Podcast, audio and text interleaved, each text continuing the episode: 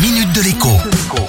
Bonjour à tous. L'une de mes filles, qui est lycéenne en classe de première, m'a demandé de lui expliquer le principe des taux d'intérêt. Son cours de sciences éco n'était pas assez clair à son goût et en y jetant un œil, eh bien j'avoue aussi avoir été un peu déçu par l'explication. Le sujet est d'autant plus important que les taux d'intérêt sont partout, du livret A au découvert bancaire en passant par le crédit à la consommation et bien sûr le crédit immobilier. Tous obéissent à des règles différentes, mais ont en commun ce fameux taux d'intérêt. Les conséquences d'un bon ou d'un mauvais taux d'intérêt sont loin d'être neutres. Il enrichit aussi bien qu'il ruine. Alors reprenons. Le taux d'intérêt détermine la somme qu'il faut verser au prêteur d'une somme d'argent afin de le récompenser pour cet effort.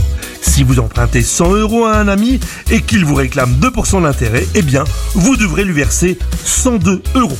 Au bout de combien de temps? C'est une très bonne question. Au bout d'un an, bien sûr.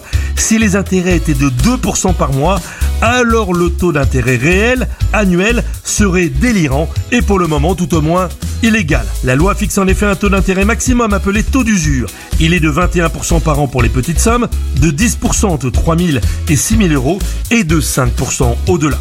Je vous ai déjà donné beaucoup de chiffres, mais le sujet est important car les taux d'intérêt vont probablement fortement augmenter dans les prochains mois. Autant être prévenu. Ah, et votre livret A, me direz-vous? Faisons court.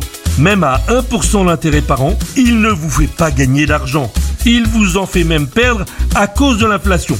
Mais au moins, votre argent est à l'abri. Je vous explique tout cela demain. La minute de l'écho avec Jean-Baptiste Giraud sur radioscoop.com et application mobile Radioscoop.